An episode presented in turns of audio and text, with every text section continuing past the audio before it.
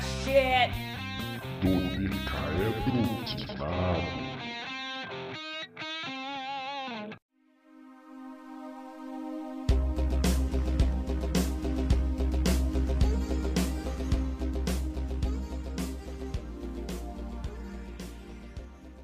Bom dia, boa tarde, boa noite. Depois de uma pandemia inteira de espera, finalmente fomos agraciados com a quarta temporada de Stranger Things, dividida em dois pedaços pela Netflix, muito possivelmente para tentar evitar ao máximo os spoilers desenfreados do último episódio nas redes sociais.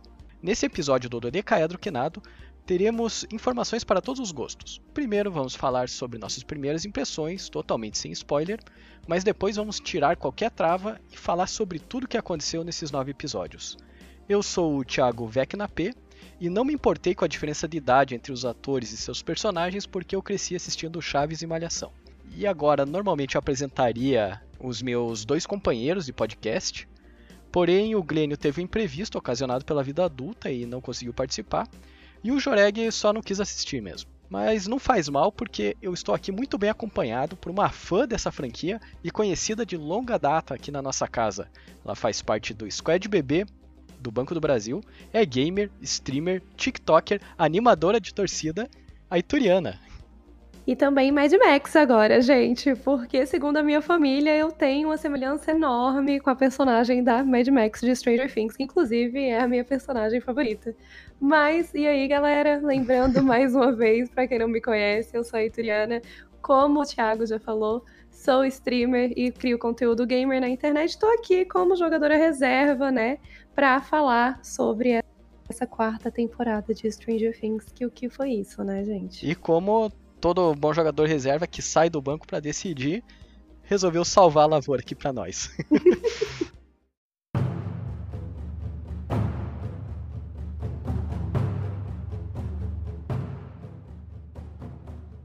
e é, eu quero saber, assim, primeiro, o que que, o que que você achou, assim, se você fosse escrever em uma palavra, o que que você achou dessa temporada? Em uma palavra, o que, que eu achei dessa, dessa temporada? Extensa. Faz sentido, faz muito sentido. e para você, qual seria? Para mim é conflito. Conflito. Olha, tem várias formas de, de se estabelecer esse conflito aí, inclusive conflitos internos do espectador. Sim, também. Definitivamente esse está presente, assim, não vou negar, mas não falei só nesse sentido. Então, antes de mais nada, né, vamos começar aqui a falar sobre sem spoilers, né? Como você já falou ali, é, querendo ou não, falar em uma palavra só já é alguma coisa das primeiras impressões. Mas vamos falar o que, que a gente achou mais ou menos aí, sem entregar muita coisa para quem ainda não assistiu. E eu vou deixar aqui um aviso, né, que é, tanto eu quanto a Ituriana, nós somos capachos de Stranger Things e muito provavelmente a gente vai passar pano para algumas coisas, mas nem tudo. Mas nem né? tudo. Justíssimo. mas maravilha. É, eu não sei se a gente pode separar aqui, Turiana, a, o volume 1 e o volume 2, pra gente falar exatamente quais foram as primeiras impressões de cada um. Eu acho justo. Mas, mas vamos tentar aí, começando com o volume 1, né, voltar a ver esses personagens depois de, sei lá, três anos? Dois, é, três anos? Três anos. E, e, conectar com eles, que assim, eu, para mim, Stranger Things foi a melhor coisa, assim, 100% original que apareceu aí na, no mainstream em muito tempo. Uhum. É, eu sou fanboyzinho desse jeito, né? Mas também não é por isso que eu vou né, passar pano pra muita coisa. Mas. É, como foi para você ver esses personagens de volta? Porque eu sei que você também gostava muito. E com uma certa diferença de idade aí, que eu não sei se te impactou muito ou não. Bom, com relação à diferença de idade entre os personagens e os atores, isso não me incomoda muito. Na verdade, eu achei que, de certa forma, eles fizeram um bom trabalho, sabe? Aí isso já entra um pouco, acho que, nas impressões gerais é, do volume 1 e também se aplicar ao volume 2. Eu não acho que ficou tão discrepante assim é, salvo um ou outro personagem, mas de forma geral eu achei que o trabalho de figurino, assim, de caracterização foi interessante. Me incomodou um pouquinho porque eu achei as roupas feias.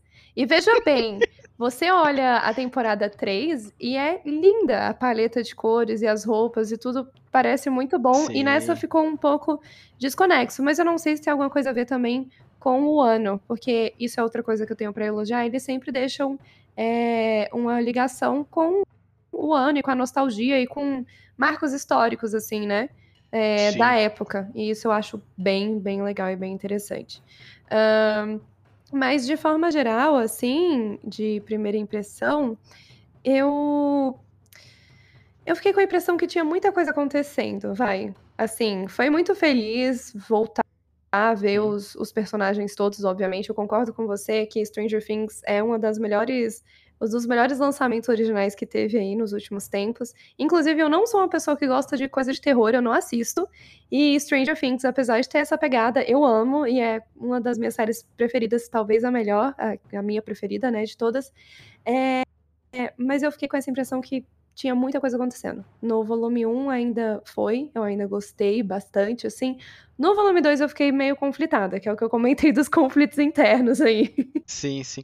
Ah, assim, u- uma coisa que eu preciso dizer já de início é que você comentou, né, de ser uma série de terror, mas eh, de alguma forma eles conseguem trabalhar na narrativa de um jeito que eh, fica mais leve, apesar do terror.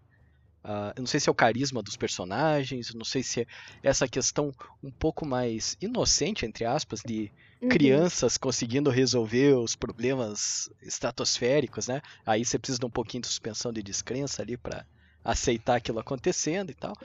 Mas é, uma coisa que eu, pelo menos para mim, assim, é, principalmente o volume 1, é que essa é a temporada mais terror que teve até agora. Sim, concordo. Inclusive em questão gráfica e tal, tem é, a, a primeira morte, podemos dizer assim, né? Que não é spoiler, a gente sabe que pessoas vão morrer, né? Sim. Mas a primeira morte é bem gráfica, é bem forte, assim, até para alguns espectadores. E, e essa pegada meio que continua é, a partir dos próximos episódios. Mas é, o que você falou de ter muita coisa acontecendo ao mesmo tempo é muito real.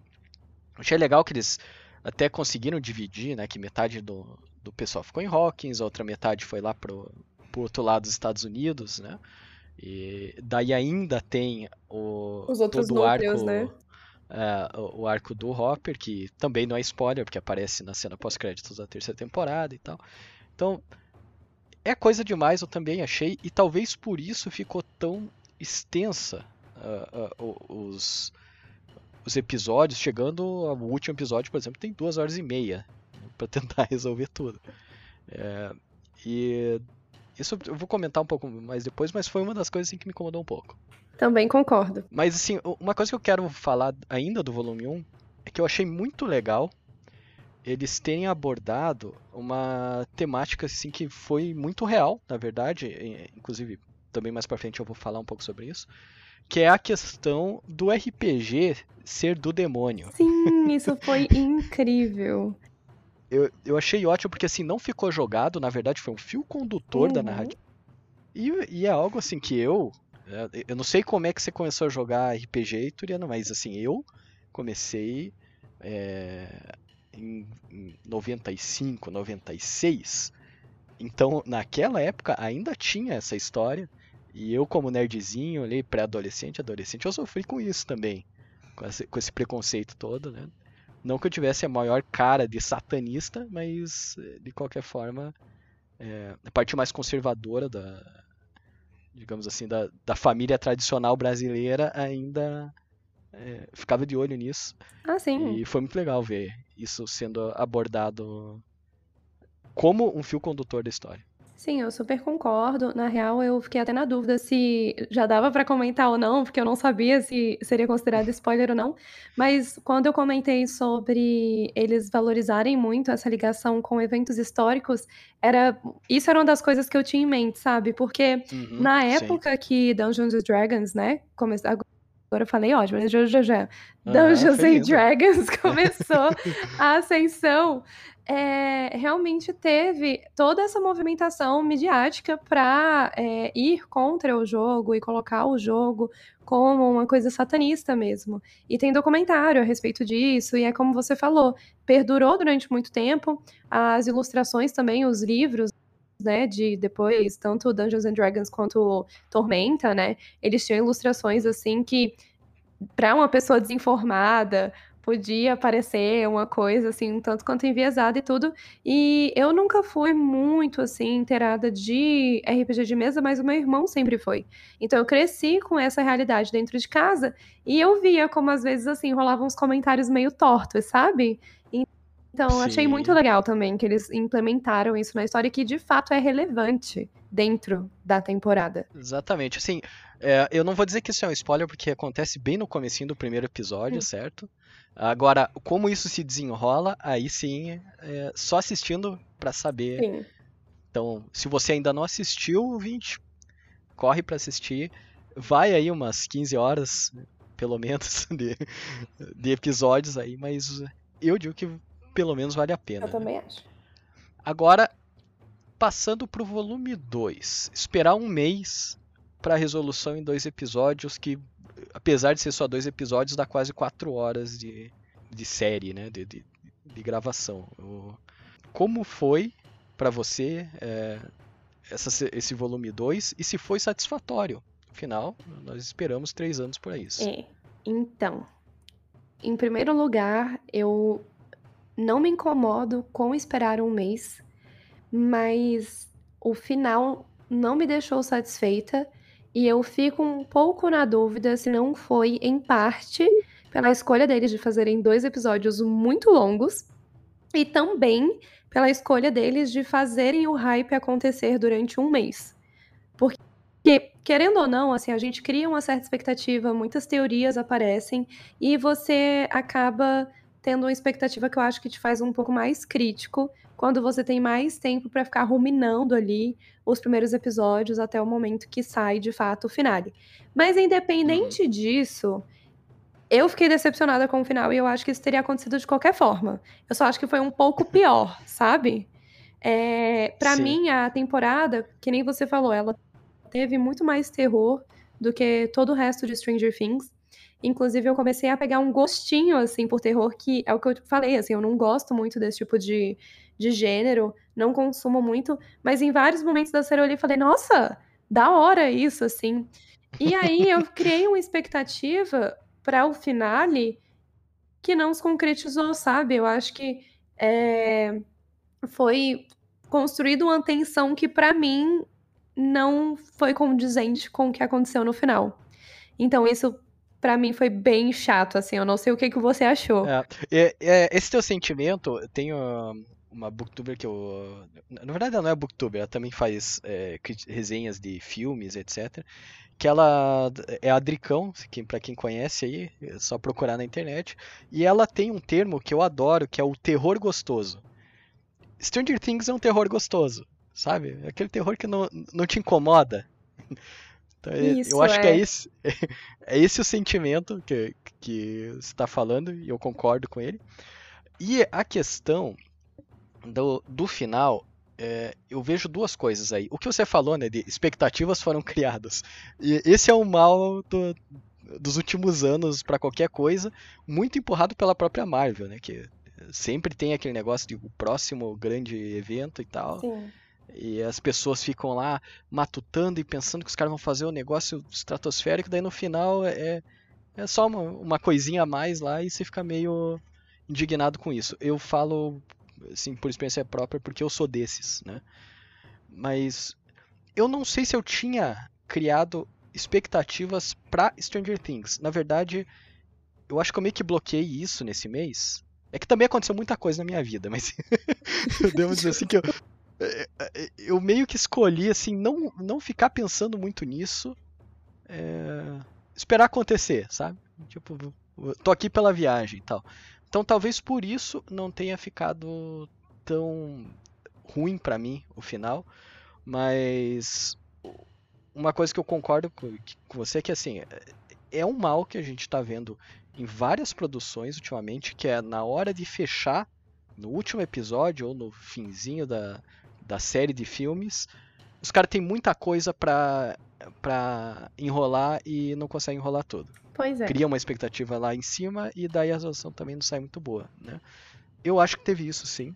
Embora algumas coisas me surpreenderam, eu vou falar no próximo bloco, mas é, realmente parecia que vinha mais. Ah, Eu tenho a analogia perfeita para o sentimento que eu tive.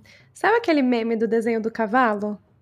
Que o começo é, tipo, super bem desenhado, e aí do meio Sim. pro final vira, tipo, um desenho de palito. Foi o que eu senti Aham. com essa quarta temporada, sabe? Que o começo, assim, o primeiro volume é, tipo, nossa, super bem trabalhado e tal. E que o final ficou meio jogado. E, assim, óbvio que tem vários elementos que não ficaram jogados, ao meu ver. é, principalmente elementos de produção, sabe? Cenário, trilha sonora, é, ambientação Uhum. geral, assim, de atmosfera, é, figurino, é, efeitos especiais, assim, achei que, nossa, incrível, dá pra ver que os episódios foram caros e que o dinheiro foi muito bem empregado no investimento que foi feito pra que a quarta temporada fosse grandiosa, como eles gostariam que fosse. Eu tô com um problema com relação a roteiro e ritmo de episódio. São os meus principais. Ritmo de Sim. episódio, Turiana. É, eu acho que esse é, é- esse é o ponto, tá? É, eu vou falar um pouquinho ali na frente sobre isso, que pode ser um spoiler ou não. Mas eu só quero deixar aqui por último, primeira coisa, a trilha sonora realmente tá impecável, Uhum. tá, tá ótima. E. Ah, quer saber? Eu vou falar agora. Dane-se, eu vou falar. É, isso é uma coisa que o Alerta de Glênio. possível spoiler. É, mas é, é pequenininho. É, o, o Glênio, nosso companheiro aqui do, do Decadro Quinado, ele falou uma coisa muito real do primeiro episódio. Ele chegou a abrir o primeiro episódio e viu lá, pô, uma hora e meia, sei lá, eu não eu tô chutando aqui, mas é mais de uma hora com certeza, né? O, Uhum, primeiro Acho que é 1 e episódio. 15 por aí. É, e daí você fala assim, pô, é, é- Então deve ter muita coisa pra ser mostrada, porque todos os episódios aí uma hora e 15, uma hora e meia, o último episódio duas horas e meia.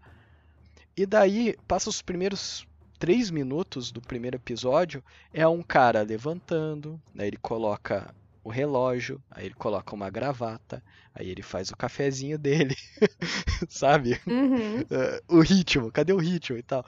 É, então, assim, é, isso eu vi que teve muita coisa em, em vários episódios. Pensei, pô, o episódio tem uma hora e meia, mas 10 minutinhos aí dá pra cortar fácil. né? Uhum. E eu vou te dizer, assim, que você falou, né, que você curtiu bastante volume 1 e nem tanto volume 2, pois eu digo que os dois primeiros episódios, na verdade, dois e meio, né, dois primeiros episódios e o começo do terceiro episódio, não me pegaram. Vou comentar mais pra frente aí o porquê, mas é, se você, ouvinte, tá pensando assim, putz, né, não, não tá andando muito bem, persevera, persevera, porque assim, o, terceiro episódio terminou de um jeito que eu e minha esposa a gente tava assistindo, era meia, é, onze e meia da noite de uma quinta-feira, a gente se olhou e falou, a gente tem que assistir o próximo. É. eu fui dormir uma hora da manhã, tendo que trabalhar no outro dia. E isso é interessante, porque pra mim, eu não tive problema com o ritmo dos primeiros episódios. Na minha cabeça fazia sentido que o ritmo dos primeiros episódios ele fosse um pouco mais lento, sabe?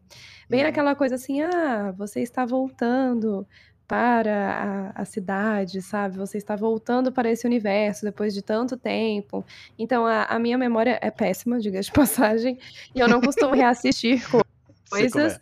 Então, pra mim foi ótimo, assim, meio que pegando o ritmo, entendendo o que estava acontecendo com cada personagem, qual que era o amadurecimento, qual que era o drama de cada um ali, qual que, né, sabe, assim, o, o que que tava rolando, né, agora que eles estavam no ensino médio e tal. Inclusive, a, aquela sequência que a, a Eleven ela faz no início, Uhum. Que ela tá relatando as coisas. Isso não é spoiler, tá, galera? Isso acontece bem no começo. Ela vai relatando as coisas, como é que tá cada um e tal. Isso ajudou muito Sim, pessoas como eu e você com memória de peixe, né? né, a minha memória pra é uma mim, assim, é- batata. Aham. Não, e isso que eu vi um, um, um resumão das três temporadas antes e putz, não adiantou quase nada também. Mas é, assim, eu tive. Eu não tive essa impressão de um ritmo lento. Ou melhor, eu percebi o ritmo lento, mas ele não me incomodou.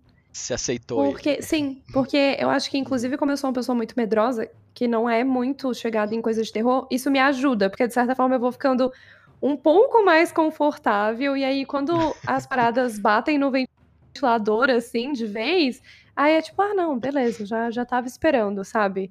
É, e eu acho que até por isso, assim, eu passei o primeiro episódio inteiro é, meio nervosa, sabe? Porque eu não sabia o que ia acontecer. Eu não sabia o que ia acontecer, sabia o que ia acontecer. E aí, assim, enfim, né? É, as coisas começam a acontecer ali em um determinado ponto, mas o fato de ter sido mais lento não fez diferença para mim, porque eu já tava tensa desde o minuto um, então tudo bem para mim, sabe? Isso sim é estar preparado. É isso.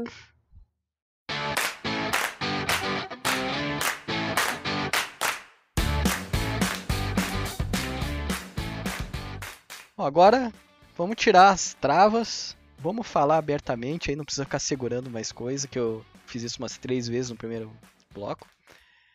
E vamos botar todas as cartas na mesa. Ai, finalmente. Então, então pode, ó, pode falar o que quiser agora, Ituriano. Se for para reclamar, se for para elogiar, é, um ponto extremamente específico de algum episódio, para mandar ver. E daí eu vou atrás.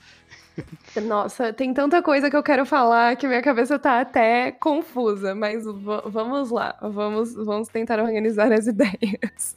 Uh, eu acho que a primeira coisa que eu quero comentar é justamente sobre a questão de ritmo e do que mais me incomodou no final do volume 2, que foi a resolução dos problemas. É, a gente passa uma temporada de várias horas, muitos episódios, em um mês de espera, é, em que foi construída uma tensão, e no último episódio as coisas se resolvem em cinco minutos. Assim, ok.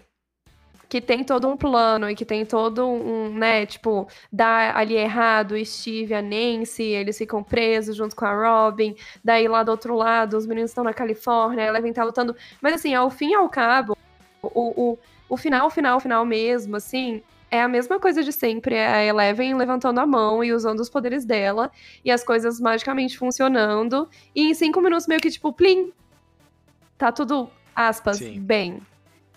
Isso me incomoda muito, porque eu acho que não precisava ser assim. É, e, e, eu acho, só pegando carona aí, isso fala muito com o que eu comentei ali no início, que não é um problema só de Stranger Things, tá?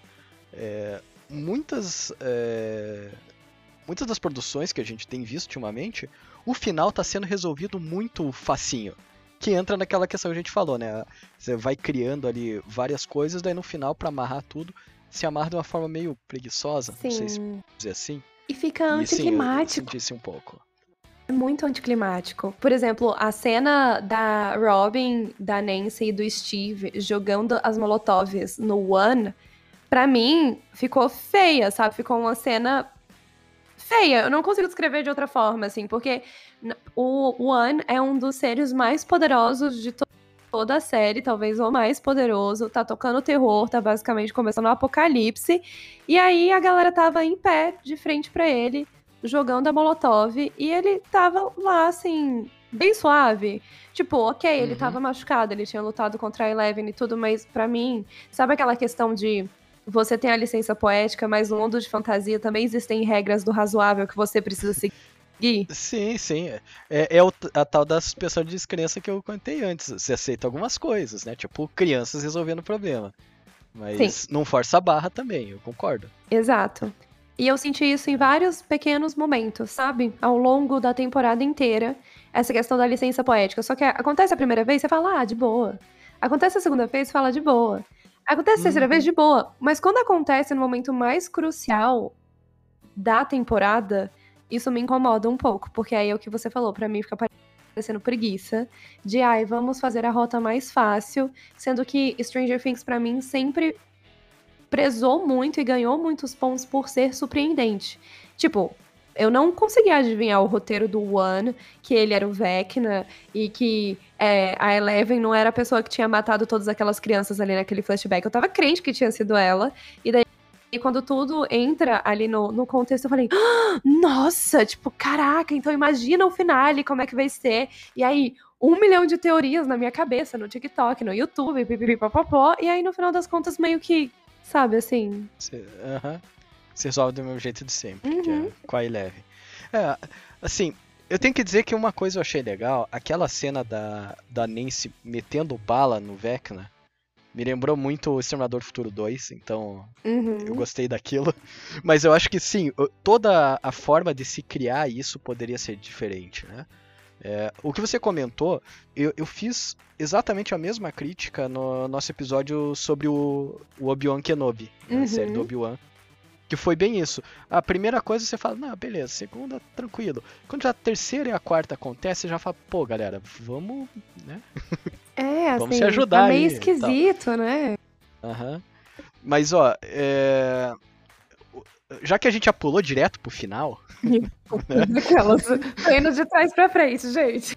ah, não tem problema. né? Esse é o bloco com spoilers, todo mundo já assistiu. Se não assistiu, bom, sinto muito. Mas teve uma. Teve duas, dois contrastes pra mim nesse final.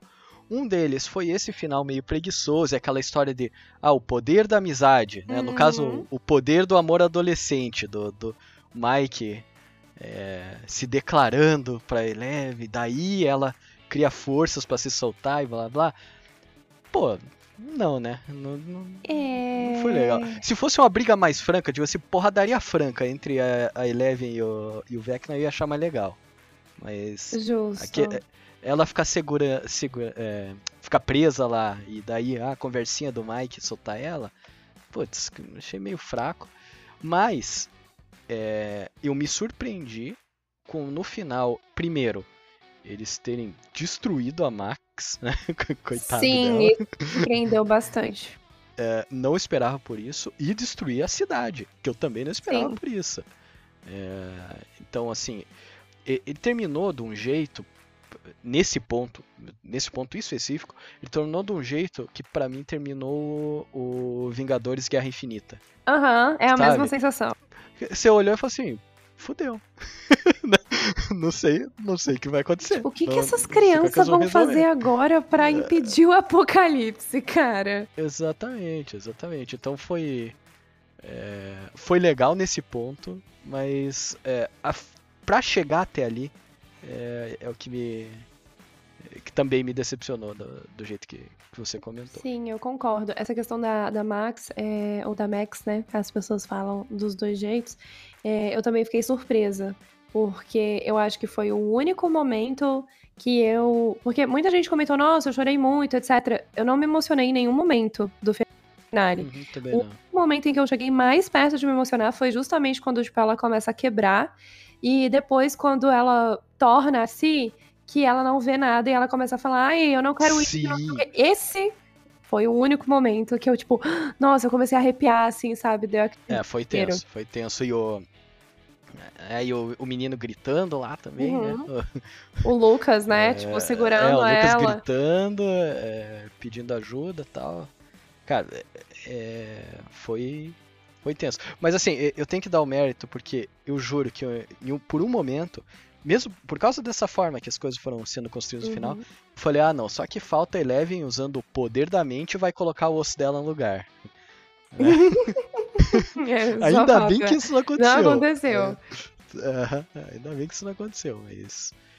É, mas fora isso, foi, foi uma cena tensa mesmo. Foi, foi. Mas foi tranquilo. E aproveitando, né, cenas tensas. Vamos falar do Ed?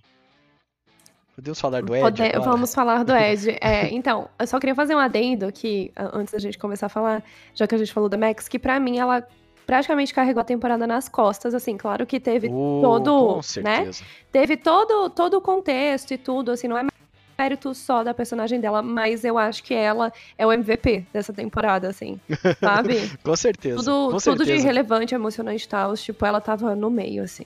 Inclusive o que eu comentei ali no começo, né? Que ah, no meio da- do episódio 3 pro episódio 4 é onde pra mim pegou ritmo de verdade ali, Sim. o seriado.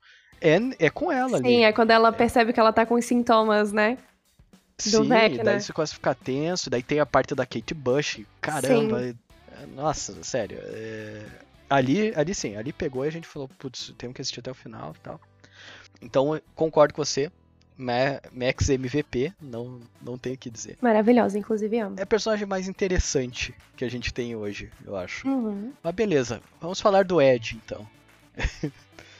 É, primeiro que eu tive muitos amigos Ed na minha vida. Uhum.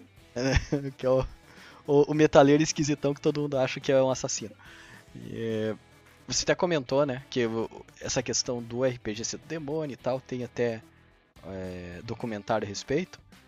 É, a história do Ed foi baseada no Paradise Lost, que é um documentário em três partes, que é sobre o caso que aconteceu em 93, que é o, o cara, o Damian Nichols, ele e dois amigos dele foram presos por supostamente ter matado três crianças.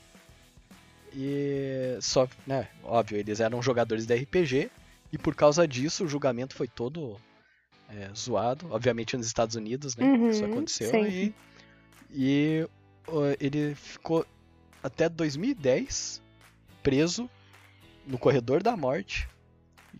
Daí liberaram ele, revisaram o caso e viram que tinha falta de evidência. Tá? Então, ele no momento ele está livre, mas ele pode voltar pra cadeia ainda. Uhum. Que, que absurdo. O Ed é esse cara. Sim. Inclusive morreu e a galera ainda xingando ele, cara. Sim. Isso, isso que me deixou, sabe? A morte dele eu tava esperando já. Sim, também. Mas, mas uh, a galera ainda ficar pegando o pé dele foi tenso. É, eu amei o personagem do Ed, é, não só pelas coisas que você já comentou, inclusive eu não sabia que era baseado num caso real, mas porque é um personagem muito carismático, não à toa ganhou o coração de todo mundo, assim, tava todo mundo, a internet inteira comentando sobre o Ed, sobre o Ed e a Chrissy, teve comentário na internet que os roteiristas acabaram gravando a cena deles dois ali no bosque, no começo do, da temporada, é, depois que já tinha sido gravada a cena da morte dela, que eles acabaram meio que se arrependendo, assim, porque acharam que eles tinham química, mas enfim, eu achei, eu achei que fez sentido, tipo, as coisas como elas aconteceram é, eu não teria feito diferente só para tentar forçar um romance, sabe? Mas o, o uhum. ponto para mim principal do Ed, tipo, é, é que ele é um personagem tão bom e eu achei ele mal aproveitado. No sentido assim, ele faz todo sentido para a história. É, para o andamento dessa questão assim do povo ficar inflamado com o preconceito com Dungeons and Dragons e tudo, mas eu achei que a morte dele, ela não teve muito senso de urgência, sabe? Ele tem a backstory dele, você entende que ele tem aquele drama pessoal de, ah, eu não vou fugir dessa vez, é, eu, não, eu quero ser o herói dessa vez, eu quero me vingar, porque, enfim, a Chrissy morreu e eu tô pé da vida com tudo que aconteceu. Mas, tipo, ele meio que fica preso ali no meio dos morcegos e dá a impressão, para mim, deu a impressão que se ele não tivesse morrido, não teria feito diferença.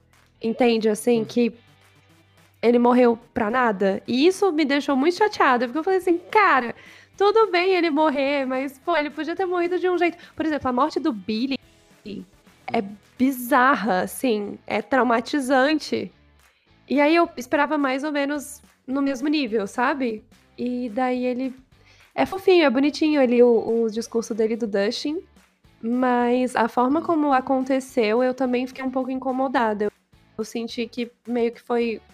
O, personagem meio que foi jogado fora, assim. É, assim, eu gostei da ideia deles, né? De, ah, vamos causar um, um é, uma distração pro, pros morcegos, lá, que era praticamente o, a, a segurança do, uhum. do Vecna, né?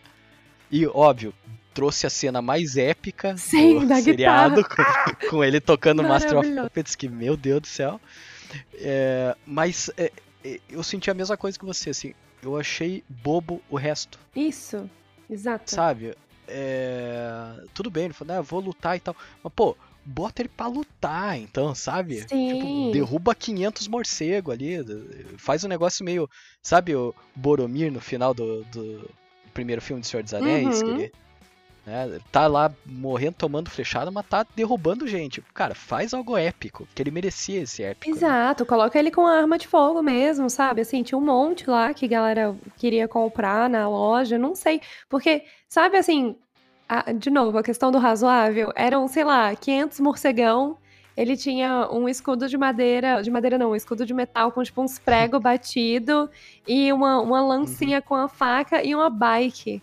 Era muito evidente que isso não ia funcionar. Ele tava indo 100% na missão kamikaze, só que não foi nem efetivo, ele derrubou, sei lá, 10 morcegos. Uhum. Então, é, eu concordo muito, assim, com essa questão de a forma como foi feita era para ser muito mais emocionante, eu acho, E a gente teve a cena super épica dele ali tocando Master of Puppets. Como é que é? Puppets, né? Eu nunca sei. Eu, eu falo Puppets. tudo Master errado. Puppets. E aí, é... depois foi pro brejo. Ele desceu, subiu na bike, andou 10 metros, caiu. Sim. Eu fiquei, ué. É... aí, Inclusive, isso entra em uma outra coisa que eu queria comentar, que eu acho que essas coisas não teriam acontecido se ao invés de serem feitos dois episódios longos, eles tivessem feito, por exemplo, quatro episódios de 50 minutos, Sim, sabe? sim, eu concordo. Na verdade, é, assistindo o último episódio, é, é, eu percebi que tinha um momento perfeito pra parar aquele episódio e daí fazer um episódio separado. Uhum. Ficar tipo dois de 50 minutos, sei lá. É, é, dois de uma hora e pouco, na verdade, né?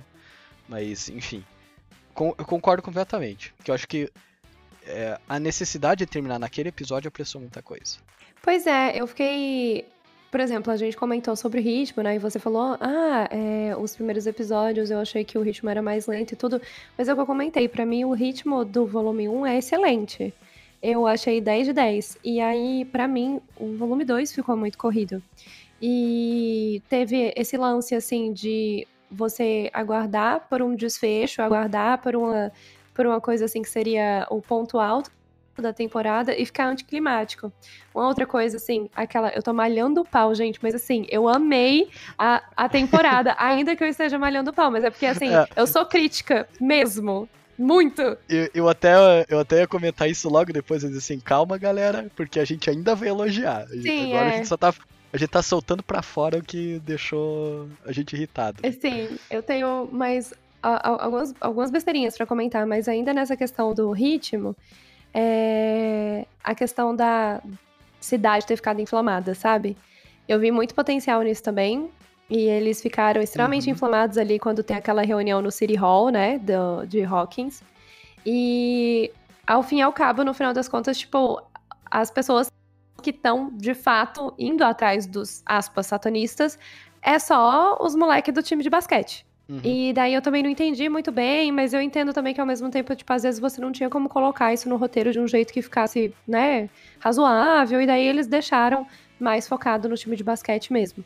Mas então eu talvez não teria colocado a cidade inteira ficando inflamada como eles colocaram ali naquela cena do City Hall. Teria, teria dado uma diminuída nesse ponto do roteiro, assim. Porque eles, inclusive, poderia ter tipo uma perseguição na própria cidade, eh, eles tendo que fugir, se esconder, mais do que eles se esconderam, né? Mas assim, com- fazendo mais sentido, porque no máximo eles se esconderam exatamente do time de basquete lá, que era quatro caboclo. Que se duvidasse eles se juntassem, eles conseguiam dar porrada dos caras. Inclusive, você se sentiu vingada com o, o carinha. Eu nem lembro o nome dele. de O tão capitão, que é. né? O capitão do É, time de basquete. O capitão sendo partido ao meio. Eu achei, achei justo, achei justo, achei bem empregado, assim. Esse é um dos pontos que eu tenho pra elogiar, sendo sincera. Eu vou dizer que eu, eu preferia que ele ficasse vivo e visse a. é, tipo, toda a resolução pra entender que, que ele tava errado, sabe? É que eu Mas- acho que ele não ia entender, sabe? A, a minha, burro. é, a minha impressão é que é aquela questão do, do fanatismo, sabe? Assim, que ele não ia É. entender, ele ia arranjar uma justificativa da cabeça dele, não ia adiantar. Então eu achei que, tipo, a forma que ele morreu, eu não esperava. E eu fiquei assim, "Ah, nossa, que arrojado, gostei, Aham. sabe? Não, se duvidasse, teve gente que nem percebeu, né? Se duvidar, Porque é- teve é muito que- rápido ali. Sim. Aham. Mas eu, eu achei 10 de 10, assim, foi uma coisa que eu gostei muito, assim, não esperava. E não é tipo, nossa, gostei muito porque ele sofreu, ah, não, é porque eu realmente não esperava. E, assim, eu acho que a, a, a minha interpretação, né, que é naqueles últimos segundos de consciência, ele olhou e falou, eita, sabe? tipo, Você tem essa esperança. Hum, não é que eu tava errado mesmo, se pá, sabe, nos momentos finais, assim, ou talvez não, ou talvez ele continuou no fanatismo até o último momento, mas eu não Aham. esperava. Ou tipo, né, Berrando, eu sabia que era um é, satanista. tá vendo, É, tava tá. certo, de pá, morreu. Aham. É verdade. Mas eu achei, eu achei da hora. Ahn, ainda falando sobre coisinha, pequenas coisas que me incomodaram, achei que a Robin, tudo bem, não tinha tempo a Abby, mas eu achei que a Robin ela teve pouco desenvolvimento ali. Tudo bem que eles começaram a desenvolver um pouco mais agora no final, bem no finalzinho. É, Senti falta de mais Steve, desculpa, eu sou muito cadelinha do Steve. Ele é um dos meus personagens favoritos e, tipo, eu senti que a galera colocou muito ele no suposto triângulo amoroso com a Nancy, tipo, muito ele, assim, o, o cara arrependido, que quer voltar pra mina, que ele gosta e tudo. E eu acho que. E o que não cabe mais isso. E muito alfa também, né? Sim. É, total, Sim. assim, eu sou o cara agora que tô liderando. Eu também achei meio desnecessário. Do tipo, ele teve um desenvolvimento de personagem tão incrível, tão incrível, de passar assim pro personagem mais bosta de todos do primeira temporada, para ser um dos personagens mais amados, que eu acho que não precisavam ter recolocado ele nesse lugar de, ai, tô uhum. Nancy de novo, etc. Não, pô, tem, tem várias outras coisas que podem ser exaltadas sobre o Steve. Eu entendo que em alguns momentos isso foi alívio cômico e tudo bem, mas eu sinto um pouco de cansaço com esse retorno, tipo, ao triângulo amoroso dele com a Nancy, com o Jonathan, e enfim, isso também me deixou um pouco assim. Mas é aquela coisa, isso é escolha de roteiro, isso não é que ficou mal feito nem nada, é só que eu não gosto muito dessa abordagem. E, ok. É, só deixa eu falar um negócio da Robin, que você comentou até que ela não foi muito bem explorada. Realmente, né, ela ficou de sidekick de volta. Mas aquela cena que ela e a Nancy vão no. no não sei se dá pra chamar de manicômio exatamente né, o que, que é ela pra falar com o pai do um. O Victor é, Creel. Eu achei ótima aquela cena. É. Não, ela é muito boa. Ela é sensacional, mas. Talvez seja isso, né? Tinha que explorar mais isso. É. Ela é, é, na, na, terceira temporada já roubou muita coisa, Sim. né? De cena, assim. Podia ter aproveitado mais na quarta temporada. É exatamente isso que eu sinto, assim. A Nancy teve muito destaque. E eu gosto muito da personagem da Nancy. Mas eu sinto que às vezes um pouquinho do destaque que, tipo, de tempo de tela, assim, que a Nancy teve, às vezes a Robin podia ter tido um pedaço. para ficar mais equilibrado, assim. Tem cenas muito boas, mas eu senti um pouco de falta. Que também é o mesmo protesto que eu tenho para fazer a respeito do Will. Porque, cara, tem ah, tanto meme. Vamos... Tão... Nossa. Vamos falar do Will. Vamos. vamos falar do Will, cara. Eu sou, eu sou time Will. De verdade, Sim. cara. Porque é, se tem. É, se eu posso dizer assim, tem, se tem uma coisa que os irmãos Duffer estão avacalhando no roteiro deles, é com o Will. Sim. Cara. Que, que sacanagem com esse moleque, meu. Sabe? Cara, é, é... muito injusto. É, pra mim é injusto. Essa é a palavra. Uhum. Exatamente, é injusto. É... E, e, assim, eu acho. Tá, beleza, os caras deram todos os sinais para dizer o Will é gay. Sim. Beleza. Né? Mas você vê que. Parece que eles ficaram com medo de jogar isso mais claro. Sabe? Tipo, abre mesmo, bota ele para conversar com o Mike, bota ele para conversar com o Jonathan. Uhum. Mas não, ficou só naquele joguinho. Aquela cena, cara, que ele. É, que ele fala lá altas coisas pro Mike e tal, eles estão no carro, uhum. e daí ele uhum. vira pro lado e começa a chorar. Pra mim, a cena mais triste do, do sim, todo. Sim, nossa. Tá aí, essa cena eu chorei. E só nessa cena, e foi pouquinho ainda, mas eu chorei. Porque uhum. a dor dele é muito. Primeiro, o Noah, ele é um excelente ator excelente, maravilhoso, uhum. assim. Eu acho que ele é um excelente ator desde a primeira temporada. Mas ele a cena em si, ela é muito tocante e ela tem um peso enorme nela, assim, que carrega o que você fala, carrega a dor de todas as temporadas. E o Jonathan tá presente, ele vê e ele entendeu o que tá acontecendo, sabe? Me doeu muito, nossa, me doeu horrores aquela cena. Que foi basicamente, ele basicamente se declarou Sim. pro Mike sem poder dizer que ele tá se declarando. É muito sacanagem, é. É, e é, é uma dor real, né? É uma dor que as pessoas da comunidade LGBT, elas passam. E então eu achei muito significativo. Apesar de que eu conversei com amigos meus que são da comunidade queer é, a respeito desse negócio de eles não deixarem expresso, tipo, o Will é LGBT.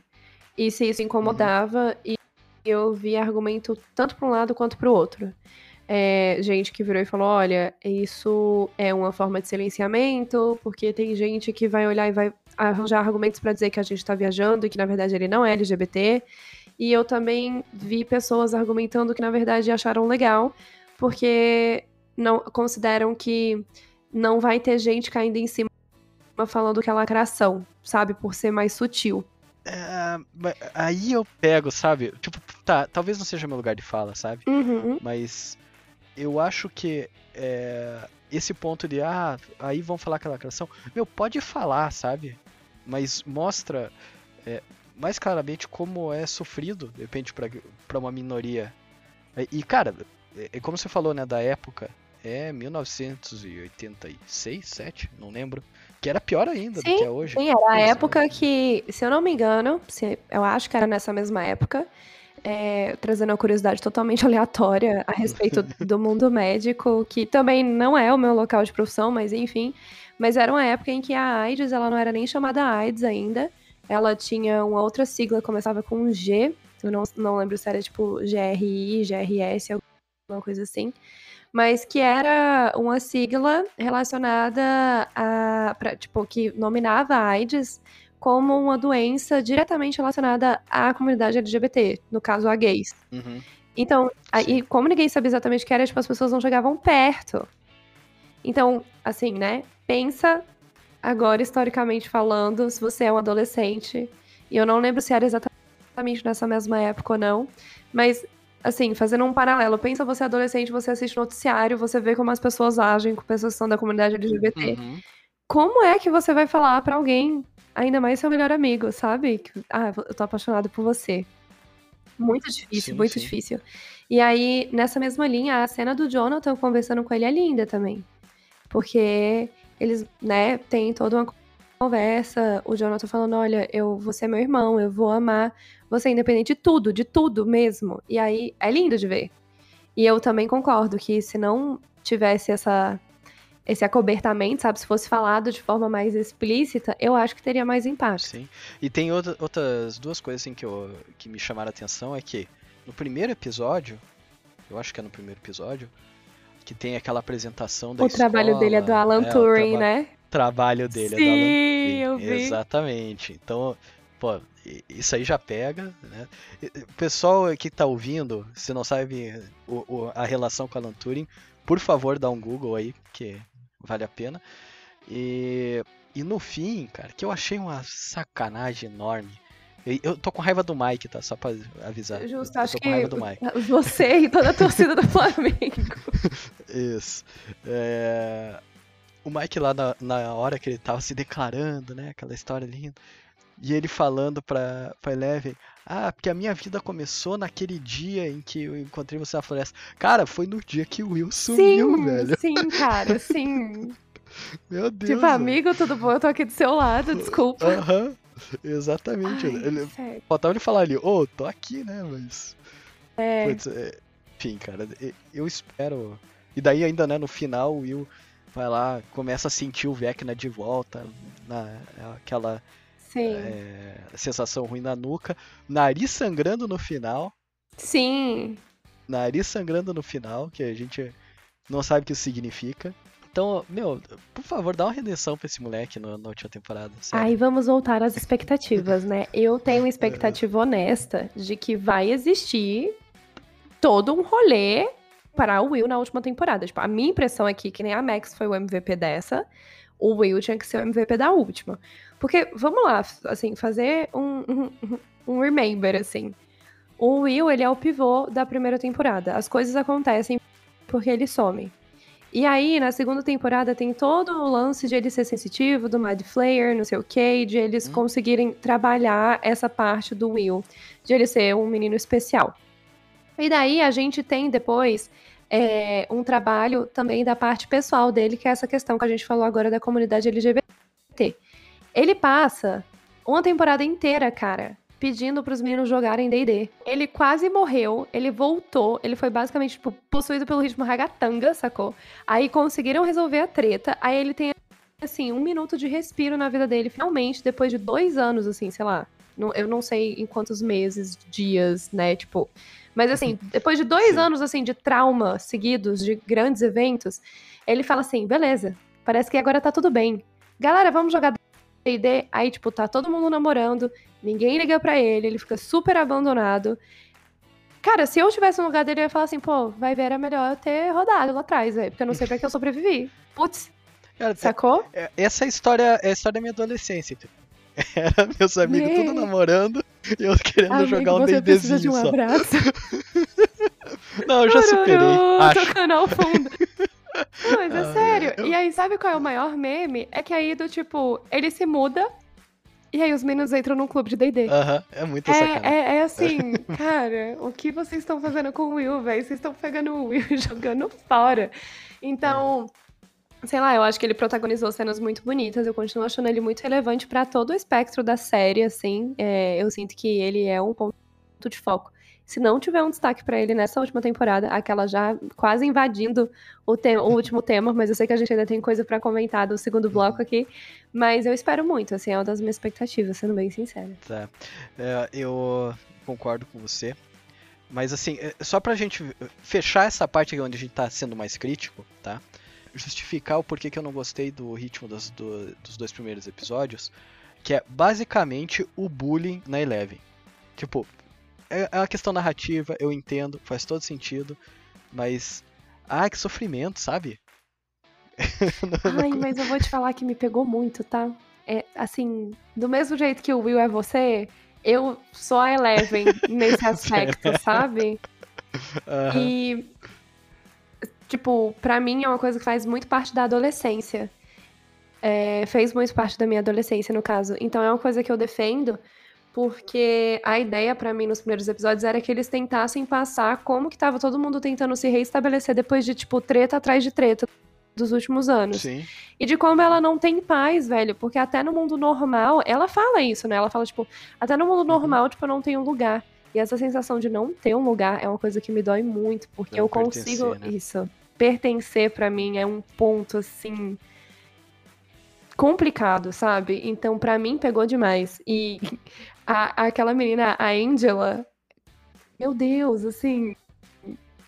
Eu não tive nenhuma Você dó uma Angela? É. Você teve uma Angela na sua vida? Cara, eu não tive uma Angela específica, de uma pessoa específica, mas eu tive várias pequenas Angelas, sabe? Ao longo da vida, assim. Aham.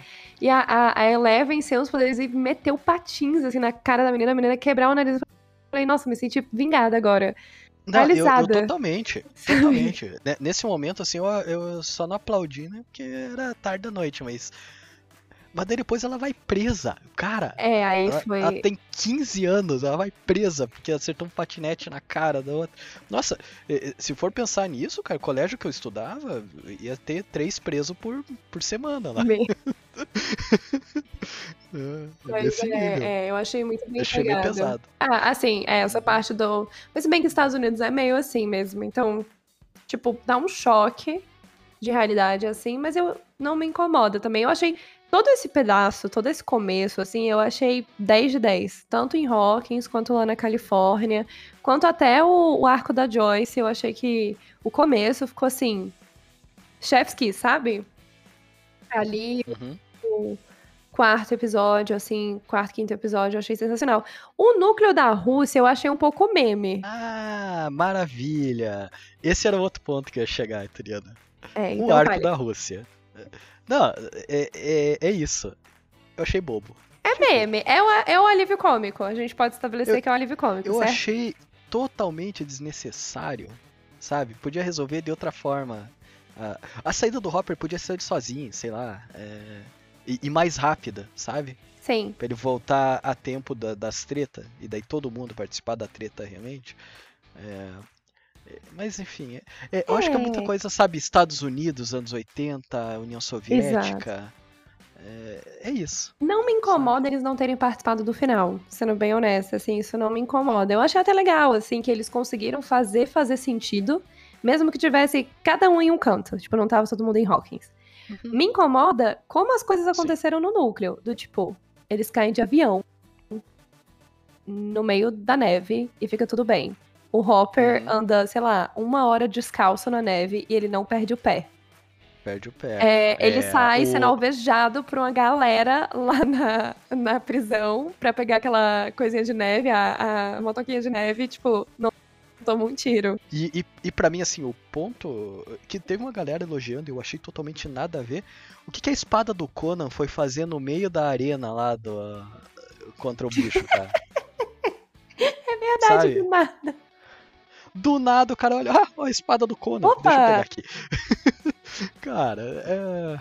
tipo, ah, a cena foi gráfica, foi bonita, né? Aquele corte Sim. preciso, bonito, é, mas tudo bem, cara, mas é, é bem isso, tipo, fi- ficou um negócio, o cara é, virou o, o Tom Cruise, né? É, é isso, é isso.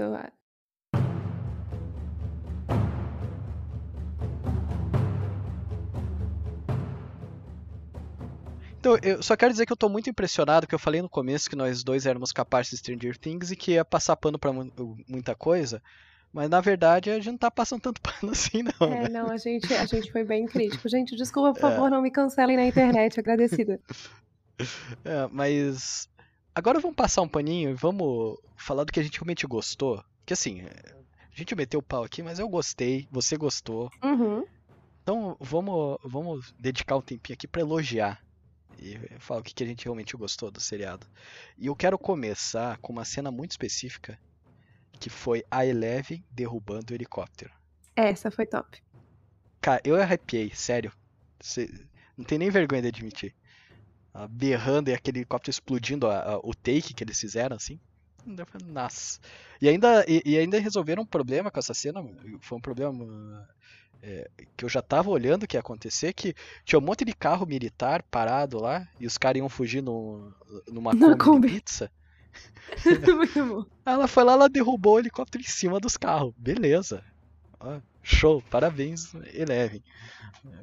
Então, eu, a- pra mim, assim, demorou muito pra Eleven é, ser realmente colocada no, no papel, que ela é protagonista, não adianta, né? Sim. Então, eu acho que demorou pra colocar ela nesse patamar. A cena dela também, tipo, é, é, que ela tá confrontando o Papa, né, falando pra ele lá que Uhum. ele que é o verdadeiro monstro e tal. Puta, ótima. Essa cena também é. é. Eu também achei muito forte. E, e ela querendo fugir, ele dopar ela, então isso foi muito legal. E eu queria ver mais disso da, da Eleven mais ativa do que como a gente comentou no final dela ter essas cenas muito legais e tal, mas no fim resolver em 5 minutos de uma forma meio boba. né? Uhum. Podia ser é, aproveitada melhor ali nesse ponto. Mas né, essa cena assim eu achei muito legal. Vou passar a bola pra você pra falar outra. Ah, Agora eu vou começar diferente, eu vou começar pelo começo. Da outra vez eu comecei pelo final. É, eu gostei muito de como eles colocaram os personagens em momentos diferentes da adolescência, que eu já comentei um pouco disso no último bloco, mas de todos eles. De como o Lucas, ele tava tentando ficar popular no time de basquete, de como a Max estava tentando lidar com os problemas dela e as notas dela estavam ruins, de como a Eleven estava tentando se reestabelecer. Eu achei que tudo isso deu uma camada a mais pra gente que tava assistindo. E eu não sei se é porque eu passei pela minha adolescência não tanto tempo atrás, né? Vamos lá, tipo, cerca de 10 anos atrás. Mas pra mim as memórias ainda são muito frescas e eu achei que ficou uma ambientação sensacional. E eu achei que a parte do terror, cara, foi assim. Velho, eu- tudo bem, eu sou totalmente noob nesse aspecto, mas eu achei incrível como eles conseguiram fazer assustador pra caramba e não ficou, tipo, não pesou a vibe num, num ponto assim de eu achar que descaracterizou Stranger Things. Continua sendo Stranger Things. Só que Sim, sim. Mano, o barulho do relógio, pra mim, assim, tipo, a, pe- a, a, a sacada deles de botar, tipo, o relógio e fazer o barulho do relógio, tipo, voltar várias vezes. Eu começo a falar, eu começo a me arrepiar de novo, porque dá um cagaço enorme, sabe? Né, E ainda dá aquela distorção do som do, do relógio que dá, que dá mais um impacto, né? E, cara, você fica com isso na cabeça? Eu fiquei com essa porcaria desse som do relógio na cabeça acho que uns três dias. Então, assim, eu achei que eles criaram um senso de identidade, tanto no aspecto emocional de você se identificar com os personagens, quanto no aspecto do terror, que foi genial, assim. E as cenas, elas são gráficas, mas eles não precisaram fazer cenas gráficas várias vezes. Eles fizeram, tipo, três vezes e foi, tipo, Uhum. suficiente. Você não precisava mais. Então, é o que você falou do terror gostosinho. Pra mim, foi 10 de 10, assim, nota mil. Assistiria de novo, com cagaço, mas assistiria de novo. Porque eu Né, achei e muito outra bom. coisa que ele- eles criaram uma atmosfera que, é, principalmente quando estava vendo a, a- acompanhando a Max, que tinha momentos que você não esperava que ia rolar alguma coisa relacionada ao Vecna. Né? Uhum. Então, a mesma, a mesma coisa que você comentou ah, do, do relógio. Ela virava a esquina, tinha um relógio na parede. A cena que ela tá abraçada com a mãe dela, que na Nossa, verdade ela tava só viajando. Putz, cara. Não, e ela tá Então- abraçada e tá plano fechado. E daí, quando Uhum. abre o plano, ela tá abraçada no Vecna. Ele tá segurando Sim. ela. Aí você fica. Sabe? Dá... Cara, é muito bom. É muito bem feito. E toda, toda a cena dela fugindo no. no... Eu, não- eu nem sei se tu poderia dizer que é no mundo invertido ou não. não- Ficou meio dúbio essa parte, porque, digamos assim, o corpo dela tá no nosso mundo, né? E, E a mente dela tá, né? é, daí, talvez a mente dela né, estava lá no mundo invertido e ela correndo, co- fugindo dele, daí depois começa a tocar a música. é, toda aquela cena em câmera dentro, pô, muito bom. Foi muito É. legal. né? É, uma coisa que você já comentou antes, o arco do 1 e é, o- o- Ai, sim, tudo que ele fez, que a gente achava que era a Eleven que tinha cometido todos aqueles assassinatos, podemos dizer assim. Sim. Eu achei sensacional. Porque normalmente eu pego as nuances de roteiro com muita facilidade. E aqui em casa, ninguém gosta de assistir nada nem comigo, nem com a minha mãe, porque a gente acaba adivinhando a parada. E eu não passou pela minha cabeça, não passou pela minha cabeça sequer em assim um 1% assim, de suspeita de que podia ser isso. Então eu fui pega muito surpresa pra mim, foi acho que um dos pontos mais altos do roteiro da temporada como um todo foi na hora que a gente entendeu quem ele era, que aparece ali aquela cena da da, da mão dele, né, da mão do Vecna, tipo, saindo lá o tentáculo, a- a- sei lá o nome daquele bagulho, e aparece a tatuagem dele Uhum. de um. E eu fiquei assim, Sim. meu amigo, eu não saquei isso. Eu achei incrível. E a cena da, da Max, que eu também acho que é querida de todo mundo, dela fugindo é, dele, com a música da Kate Bush tocando, né? Porque ela é uma cena muito forte. Eu achei uma cena muito forte, pelo menos, assim. Sim. É, não no sentido de ser de terror nem nada, mas é uma cena de impacto. E eu fiquei muito tocada, assim, pela cena, sabe? Dela caindo e ela levantando, ela vendo os amigos e tal, e a música tocando, pá. Eu achei uma cena muito bem empregada. E era o tipo de cena que eu não esperava que fosse ter também. Então, pra mim, foi uma surpresa muito boa. E a importância da trilha sonora, o que a gente já comentou aqui antes, né? Uhum. Com você, inclusive, no, no, no podcast, que a música tocando e ela correndo e tal, dá outra. é, dá outra cara pra cena. Sim. Se fosse assim uma, uma trilha qualquer ali, ou, ou, digamos assim, só um som de instrumentos, ou al- alguma coisa assim que é muito comum da gente ver em filme de terror e tal, não ia ter o impacto que teve sendo a música favorita dela e a música tá chamando ela de volta. Sim, e pela letra da música também, né? Que tem uma aproximação muito grande com tipo, o drama pessoal da Max. Então, cara, foi assim. Quem fez essa escolha de soundtrack merecia um prêmio, sabe? Porque arrasou muito. É pra, pra quem não pegou isso ainda aí e quiser pesquisar a letra da, da Running Up the Hill, de- que é a, a música da Kate Bush, tem uma partezinha lá que eu vou tentar lembrar mais ou menos assim, mas ela meio que fala: é, se eu pudesse, eu trocaria de lugar com você. É, eu é faria algo um ela- acordo com Deus pra trocar de lugar com você. Pra trocar de lugar com você, que é algo que ela fala na carta pro Billy. É. Então, o- jeito que isso ficou encaixado ficou maravilhoso. É, também. foi perfeito, assim. E, sei lá, eu, eu acho que teve vários pequenos momentos também de entrosamento do elenco que eu acho que precisam ser exaltados, sabe? Porque eu fico imaginando assim, quem, tem, quem tá ouvindo, né, deve estar se perguntando assim, cara, mas como assim é, essa menina malhou o pau em tudo da, da série, ela ainda tá falando que foi sensacional. É, para mim, o que mais segura Stranger Things desde a primeira temporada, ainda que seja uma produção muito bem feita e, e deva ser dado crédito, mas o que mais segura Stranger Things é o entrosamento do elenco, sabe? É o fato de que os meninos ali, as crianças, a Eleven, a menina que faz a Max, e até os adultos, eles estão sempre numa leveza, assim, de interação que eu não duvido que muitas coisas que acontecem ali, que vão no, no episódio final, são cacos, sabe? São coisas que não estão no script, que eles fazem de improviso. E que funcionam, porque dá muito essa impressão, que tem coisa que sai quase que naturalmente, assim, que eles são muito juntos. Sim, sim.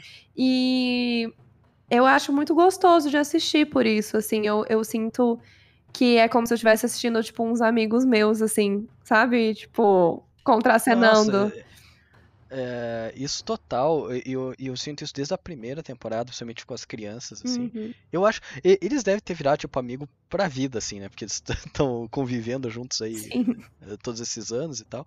Mas e, e, isso é uma coisa que, pra mim, é a cara de Stranger Things, porque ele, ele convida você a relevar muita coisa da forma que a trama ela é bem arquitetada e os personagens são muito carismáticos, muito empáticos, é muito fácil se ver neles. Tanto que a gente falou do Will, falou da, da Eleven né, no, no último episódio. Então a gente releva algumas coisas, né? Tipo, bando de crianças salvando, uh, enfrentando monstro de outra dimensão, ou é, né, o policial, o cientista e a mãe indo pra Rússia e Pilotar um avião. Pilotar um avião e invadir um complexo prisional da União Soviética, que devia ser algo muito tranquilo, né? Oh. É. Abaixo de zero, que é bem, né? Que é sempre bom lembrar também. Sim, sim. Mas, é, mas assim, não faz mal isso porque é divertido. É divertido. Exato. Você vê eles juntos. É, então você larga a mão, assim. Dá aquela sensação, é. assim, de. de... Eu, não é bem sessão da tarde, mas também é sessão da tarde, sabe? De tipo, Sim. ah, vou assistir aqui de tarde, tipo, uma parada divertida, assim, em família. É, Stranger Things, eu não sei se é essa pegada anos 80 que eles eh, fazem. Na verdade, provavelmente é, porque foi proposital, não é à toa que é em 1980, né? Que eles Uhum. passam tudo.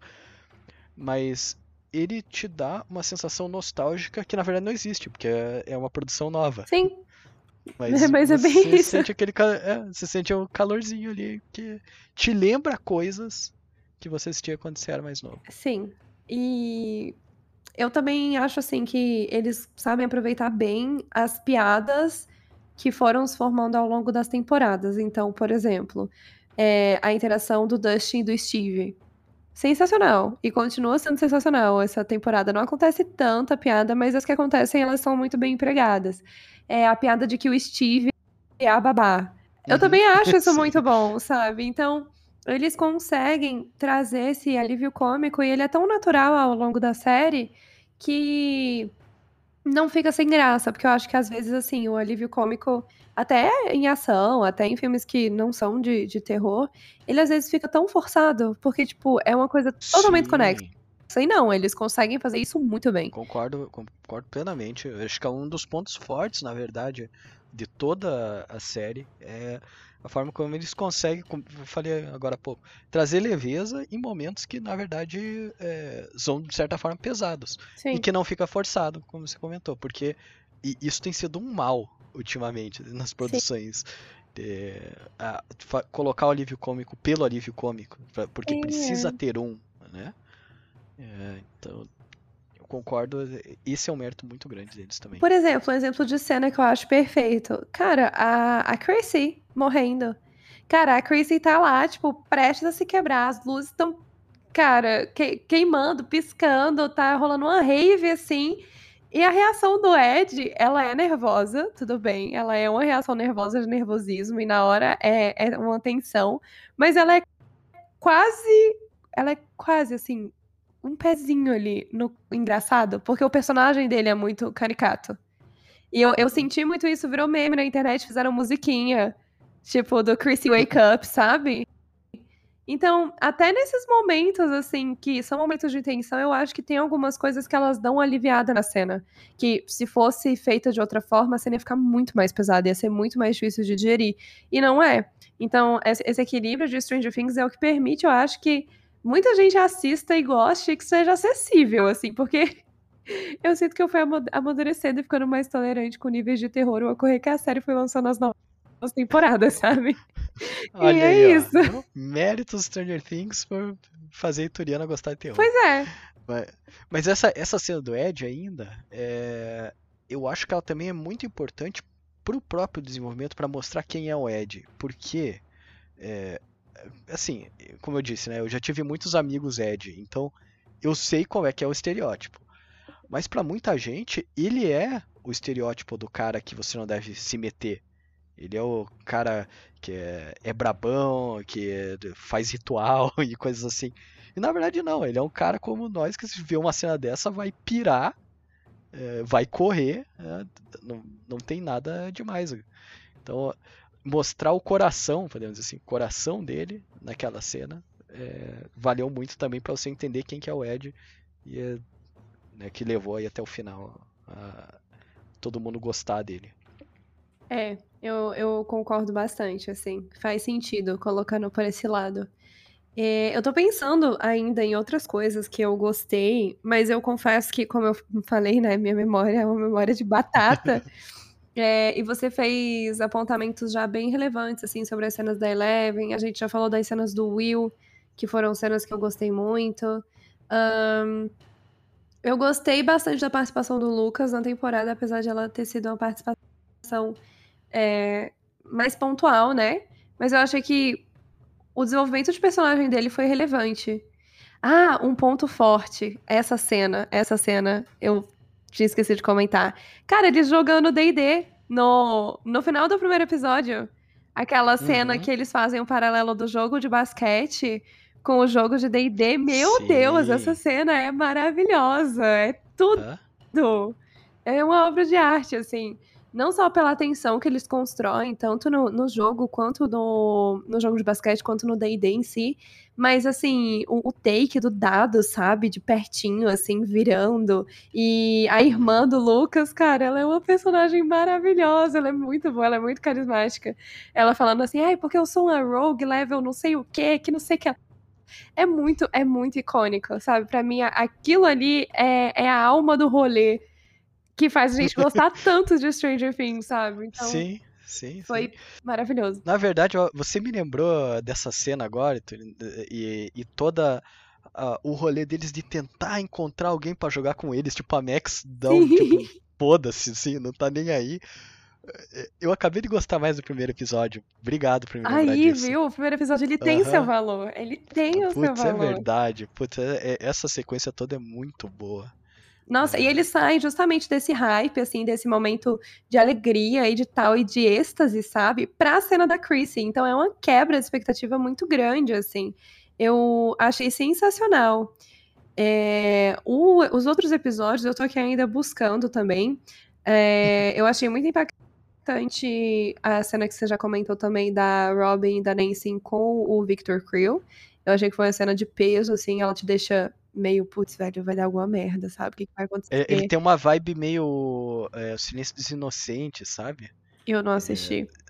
É, é, bom, assista, eu, eu recomendo. Mas é, que, que tenha é, aquela tensão de você conversar com um cara que, digamos assim, é louco e não sei o quê. Então, uhum. Então, e aos poucos eles vão entendendo que, putz, cara, é, tem um motivo dele ser assim e tal. É realmente muito boa. E o, o, o ataque de pelanca da, da Robin antes, né? Com, com o cara. É muito bom. Maravilhoso. é muito maravilhoso aquilo. Ai, é sensacional. Ela, ela realmente, é, é o que a gente comentou, ela é uma personagem muito boa. E ela teve uns momentos de brilhar, mas aí foram momentos bem pontuais, assim, e depois ela ficou ali participando, né? Assim, ela aparecia né, na tangente e tal. Mas ela, ela é excelente. Ela, ela, no final, ela foi com, com uma boina de, de, de militar, cara, tacar, sabe? Uhum. Tem os negócios nela que é muito legal. Eu também gostei muito da cena que ela fala com o Steve, que ela fala, ah, eu acho que talvez, tipo, dessa vez não vai dar pra gente, não sei o que. Eu senti também, assim, uma emoção nesse momento. Achei que ficou, ficou bem empregado. É... Outra cena que eu gostei, achei, achei um pouco cringe, assim, talvez, porque eu, eu fico parecendo as conversas adolescentes que eu tinha quando eu tinha, sei lá, 16 anos, que eu ficava mandando MSN, assim, para as pessoas. Mas a cena do Hopper e da Joyce, é, quando eles se beijam, eu achei muito boa e muito cringe ao mesmo tempo, mas eu gostei. Porque parece um negócio meio adolescentinho, mas é dois caras de meia idade, é isso? Exato, assim, eles, ela fica meio que baitando ele pra falar as coisas, aí ele fica meio que jogando charme, e eu fico assim, mano, vocês estão, tipo, meio que no meio do fim do mundo, assim. Por que, que vocês estão se baitando desse jeito? Só fala o negócio. Mas ao mesmo tempo é fofinho, sabe? E eu gostei, assim, eu gosto de como eles trataram esse relacionamento deles dois de um jeito super singelo ao longo das temporadas.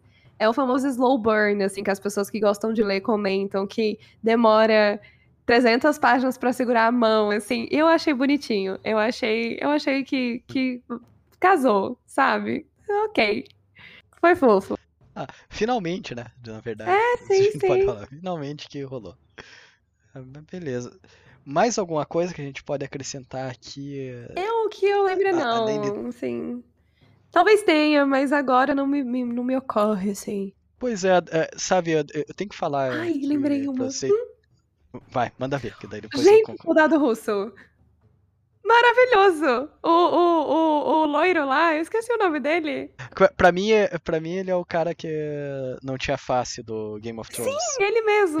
Nossa! cara, eu, eu, amei o personagem dele. Amei. É, tudo bem, assim, a gente comentou que é um núcleo dispensável, assim, enfim, a gente já fez as uhum. críticas. Mas já que existe, eu achei que o personagem dele deu mais um quê, sabe? Deu mais uma vida. E eu, eu acho esse cara muito bom. Ele é muito bom. E aí eu. A interação entre ele e o Hopper na cadeia. Sim. Muito legal. Muito bom. Legal. Então, pra, eu achei que. Tudo bem, o Hopper ele já é um personagem que a gente gosta muito, já seria interessante de qualquer forma, mas deu mais uma substância para que o Hopper não ficasse só naquele arco de ai que vida miserável, eu tô preso, eu preciso sair daqui agora. E daí tinha, uhum. tipo, esse complemento, sabe? Então achei sensacional. Sim. É, foi, foi uma boa inclusão, levando em consideração que você vai trabalhar com esse núcleo. Foi, foi realmente uma, uma boa inclusão. Mas eu, eu só quero deixar aqui, só para fechar esse bloco, que se você comparar né, o que a gente meteu o pau com o que a gente está elogiando aqui, parece que a gente está elogiando pouco. mas eu tenho que dizer que aqui é áudio, mas enquanto a gente está falando aqui das cenas e lembrando da, das coisas que aconteceram no seriado, eu tô sorrindo, sabe? Então acho Sim. que esse é o melhor a melhor forma de dizer como a gente gostou, porque parece é uma lembrança da semana passada, podemos dizer assim, é, e que parece que faz, faz tempo que aconteceu e ainda traz alegria. Ah, e não então... só isso, é aquele tipo de coisa que, assim, se eu tiver num domingo à tarde e eu tiver passando pra ir na cozinha e eu ver que alguém tá assistindo, eu vou parar e eu vou assistir. Vai assistir junto, de pé. Sim, porque é, é uma lembrança boa, é isso, é, é um, um local gostoso para você estar, você gosta daquele conteúdo, te traz uma boa sensação. E no final das contas é sobre isso, né? É, o entretenimento é sobre, tipo, te causar alguma coisa, de preferência coisa boa. Então. Exato. Pra mim, assim, vale super a pena assistir de novo.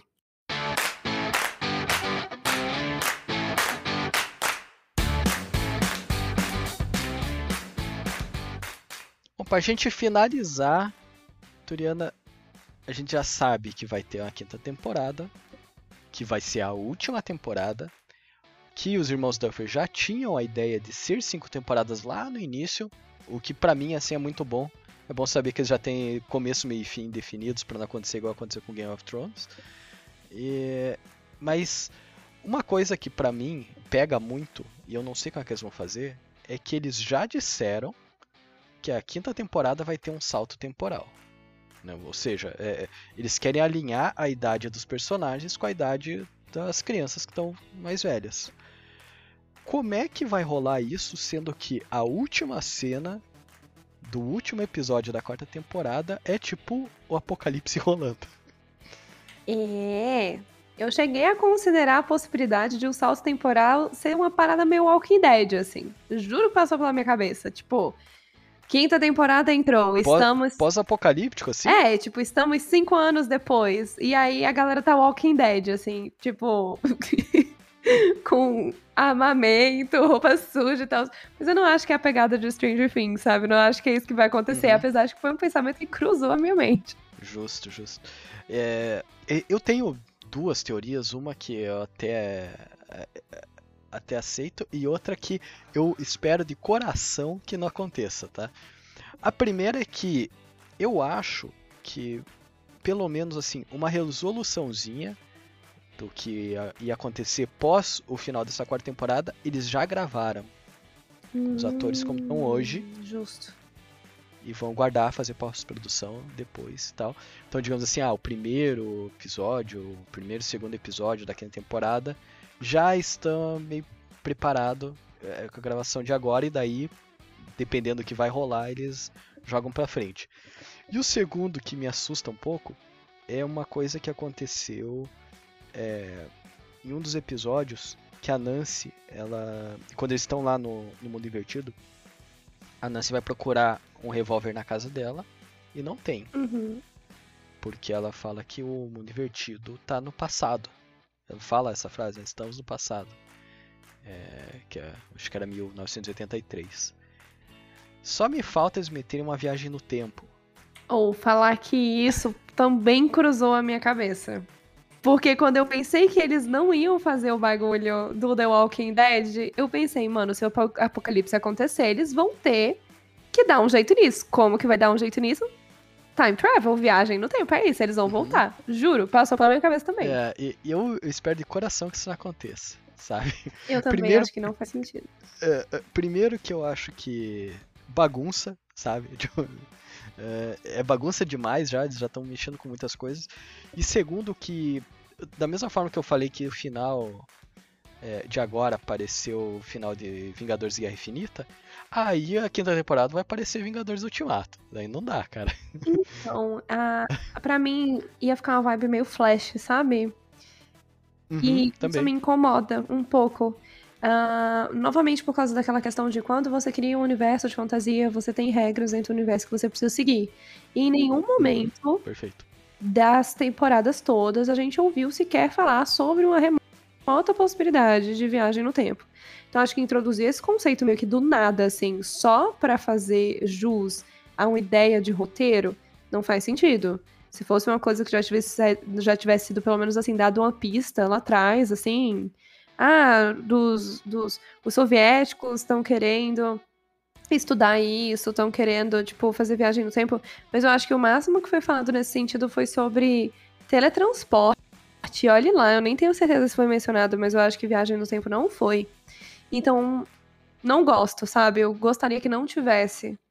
É, porque pra mim ia ser novamente, tipo, sair pela, pela resolução mais fácil, sabe? Uhum.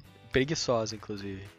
É, mas cruzou a minha mente. Cruzou a minha mente de fato, porque eu falei assim, velho, se o apocalipse acontecer, eles vão ter que dar um jeito. E aí vai ser isso aí. Vai ser, vai ser viagem no tempo, pipipipopopó, enfim.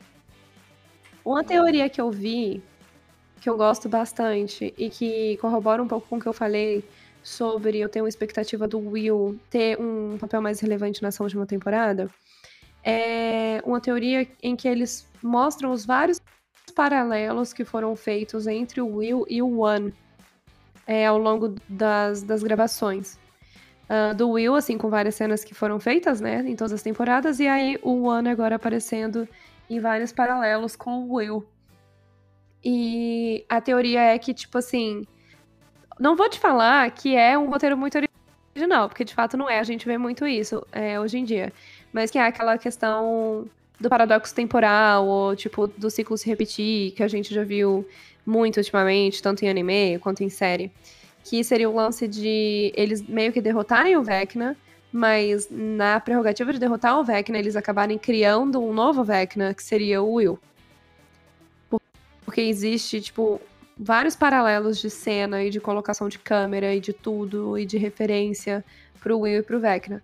Não acho ruim, mas gostaria que não fosse bem isso que acontecesse, mas não acho ruim. É, eu, eu vejo um pouco diferente isso de uma forma meio Darth Vader, Luke Skywalker, sabe? Uhum.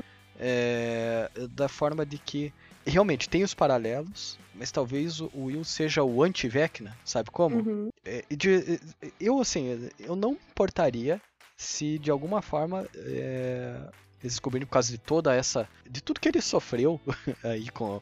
engolindo lesma da, do mundo invertido, e daí ficando sensitivo, daí no finalzinho ali, nariz sangrando e tal. Putz, se ele pegar os poderes E daí, tipo, ele, ele ia aprimorando isso, talvez junto com a Eleven, uh, durante a quinta temporada, para no final os dois enfrentarem o Vecna. É, isso seria bem legal. Vecna. É, eu, eu tô pra isso, assim. Se quiserem fazer isso, eu aceito, sabe? Sim. Não precisa dar muita justificativa do porquê que ele pegou poder, não. Eu, eu aceito que eles falarem. Mas eu acho que o Will precisa disso, sabe? Ele merece isso. Se botar ele pra ser o próximo vilão, daí, putz, cara, é, aí, sério, coitado do, do menino. Sim, é, eu, eu gosto também dessa possibilidade. Inclusive, uma coisa que eu esqueci de comentar é que eu gostei muito que eles deram mais explicação sobre o que é o mundo investido e como ele funciona, né? Nessa última temporada. Eles deram, uhum. assim, um, uma enciclopédia de informação pra gente dentro da narrativa do One. É, eu acho que eles costuraram muita coisa que ficou aberta nas outras temporadas, sabe? Uhum. É, eles meio que aproveitaram, assim, se tava tudo planejado desde o início, eu não sei não, mas... É, digamos assim, tudo que eles falaram lá, a gente olha e fala, é, tá bom, Sim, eu, é, aceito. eu aceito. E pra mim foi ótimo, assim, que é o que você falou. Preencheu lacunas de um jeito simples, não precisou de uma tese de doutorado, fez sentido e para mim tá suficiente. E aí, nessa mesma premissa, tipo, se fizessem uma coisa mais ou menos nesse sentido, com o Will desenvolvendo poderes e tal, eu também aceitaria e para mim seria ok. Porque a gente já sabe que existem várias crianças que tinham superpoderes e nada impede que o Will seja uma criança que tenha poder e ninguém sabia. E aí descobriram. E aí, tipo, beleza, bora dali. Vamos ver como é que isso vai funcionar. Mas, de forma geral, assim, de expectativa pra quinta temporada, é, eu não sabia dessa informação que você comentou, que os Duffer Brothers, eles já tinham pensado, tipo, em cinco temporadas desde o princípio. É, mas a minha expectativa é mais de que, tipo, seja uma coisa coesa. Independente do que seja. Eu não faço questão que seja um final super feliz ou um final super triste, ou que X Y personagem fique junto. Eu só gostaria de fato que fosse uma coisa coesa e que não uhum. descaracterizasse o que a gente já tem de Stranger Things, tipo que pelo fato deles estarem mais adultos, por exemplo, não se tornasse uma coisa super séria, sabe, assim, que saísse do da leveza e da parte que a gente já tem essa certa identificação de Stranger Things. E por que, que eu tô comentando sobre isso? Porque uh, Harry Potter, por exemplo, você pega, tipo, os primeiros filmes, eu sei, eles eram muito criancinhas, mas assim, você pega os primeiros filmes e você tem um senso de identificação, de ser, tipo, bonitinho e alegre e tal, e mundo mágico. E aí, você pega, sei lá, o filme 6 e é. Só desgraça. É, sabe, assim. Cara, a gente sabe que é na mesma franquia, obviamente. E tem um amadurecimento ali, tem uma razão de ser. Mas é tão fora do que você tem como memória afetiva assim, ainda mais eu que meio que cresci junto com esses filmes, que eu não gostaria que isso acontecesse com Stranger Things, sabe? Eu gostaria que ainda tivesse um pouco daquela alegria, assim, daquele alívio cômico e o desfecho, tipo, com o apocalipse. Óbvio que não vai dar pra ser, assim, uma festa, um piquenique no parque. Uhum. Mas de não descaracterizar, sabe? É, eu aceito um final agridoce também.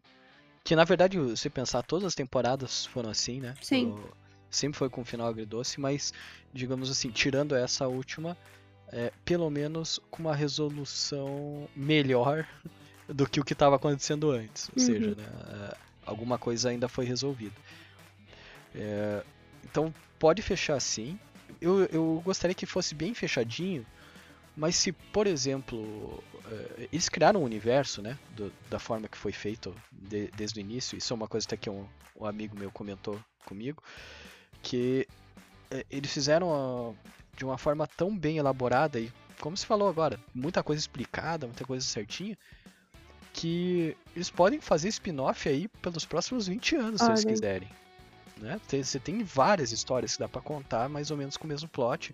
E daí, de repente, ah, na próxima vez eles podem falar sobre os anos 90, porque agora estão falando 80. É, eles podem fazer mas uma série só sobre, sobre a Rússia. Tipo, eu não acho que eles vão fazer, mas eles Sim. podem fazer. Tipo, uma série sobre os estudos que a Rússia estava fazendo. E pode ser uma série full terror. Pode, com certeza. Então, eles criaram um universo para isso. Então, eu gostaria que, se eles quiserem fazer isso, podem fazer mas que não fique atrelado ao Stranger Things de agora, essas cinco uhum. temporadas. Fecha essas cinco temporadas. Se quiser fazer uma continuação e fizer sentido, beleza. Mas não me põe ali um, um, um gancho, sabe? Um cliffhanger que fica sem resposta. Sim. É só isso que eu espero. E para finalizar, o que, que, você acha que vai acontecer com a Max? Putz, eu tenho duas teorias. Uh, eu não acho que o final dela vai ser feliz, eu não acho que ela vai voltar ao normal. At all, assim. Eu acho que das duas, uma. Ou ela vai só, tipo, morrer de um jeito extremamente traumático, no final das contas. Bem naquela vibe, tipo, nossa, a gente se esforçou tanto e não adiantou de nada. E, enfim, aquele momento que todo mundo fica sem esperança. Ou, o que eu acho que talvez seja ainda pior, é eu vi isso em algum lugar e na minha cabeça fez sentido porque tinha cruzado a minha mente. O, de alguma forma, tipo, o One vai meio que usar ela meio que de hospedeira, sabe? É, eu pensei em algo parecido, mas não exatamente igual. Eu, eu imagino assim que ela, ela pode se recuperar das fraturas, né? afinal, é, o osso se regenera e tal, mas eu acho que ela vai continuar cega. Uhum. E talvez ela vire meio que uma bússola para eles a respeito do Vecna por causa dessa ligação que você comentou. Uhum. Não que o Vecna vai usar ela, mas que ela vai ter uma conexão com o Vecna. É uma possibilidade. Eu gosto isso. disso, inclusive, eu acho uma excelente ideia. Eu só fico meio assim, tipo, com dano mental, sabe? Eu não sei. Eu não sei se a Max, se ela, tipo, se ela volta de onde quer que a mente dela tenha ficado presa depois é, do que aconteceu, isso, né? sacou? Que a mente dela tá um. Tá um né?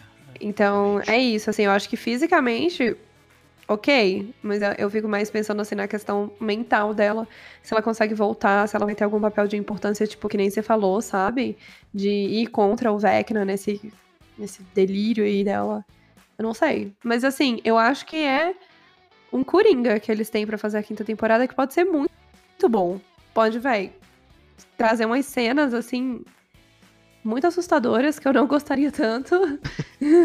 e muito Ou boas sim, né? também. Né? Do, do, jeito que está, do jeito que está tá começando a gostar, quem sabe, né? É, daqui mais três anos, né? ah, mas eu acho que talvez se eles fizerem essa resolução mais ou menos na ideia que eu comentei lá no início, ah, faz alguma coisa é, inicial com a idade deles de agora e daí depois tem o salto temporal, talvez esse início resolva a questão da mente da Max Justo, onde ela é. está presa, algo assim. Sim. E daí depois eh, ver o que acontece. Mas, enfim, só suposições.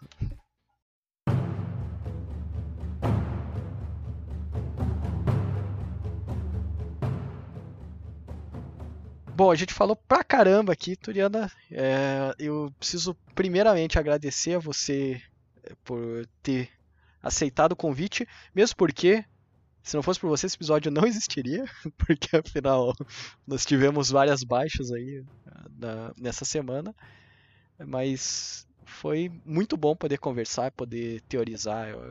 Essa série que eu gosto demais, que, que eu sei que você também gosta.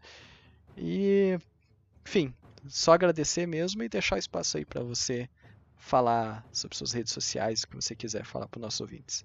Eu queria de novo agradecer mais uma vez o convite de vocês para participar do episódio. É sempre muito bom poder fazer episódios aqui com vocês. Eu sempre ressalto muito que eu fico muito feliz. Queria pedir desculpa porque eu falei como se não houvesse amanhã. Tipo, blá, blá, blá, blá, blá. Eu acho que de uma hora e quarenta, se pá, eu falei assim, uma hora e dez. Não deixava você não, falar. Exagero.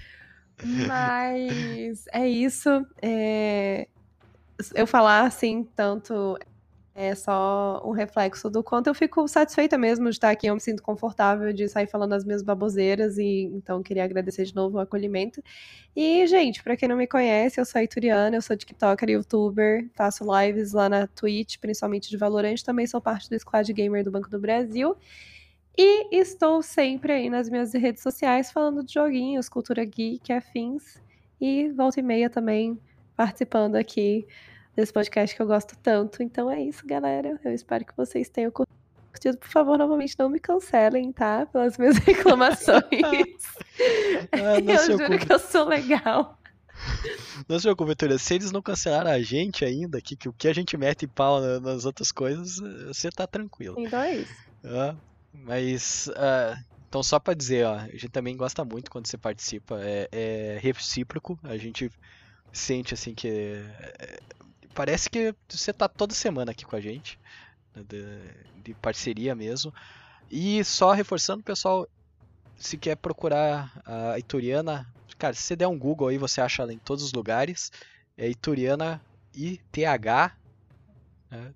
é importante que é com ITH, Ituriana, tudo junto. E agora eu quero saber de você, ouvinte, qual que é a sua opinião sobre essa quarta temporada e o que, que você espera da temporada final. Comente nas nossas redes sociais, seja no Twitter ou no Instagram. E fala aí se, gente, se concorda com a gente. Vocês querem cancelar a Ituriana, vocês querem me cancelar, fique à vontade.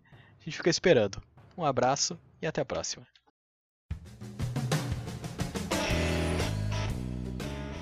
Obrigado por ouvir esse episódio do Dodecaedro Quinado. Quer ficar por dentro dos próximos? Fique de olho nas nossas redes sociais. Estamos no Twitter como arroba dodecaedroque e no Instagram e Facebook como arroba dodecaedroquenado. Também te convidamos a visitar nosso site oficial para acessar todos os episódios já publicados por nós. O site é www.d12q.com.br. Aproveite e nos conte sobre o que achou desse episódio. Críticas, elogios e sugestões de assuntos são sempre bem-vindos. Um abraço e até breve.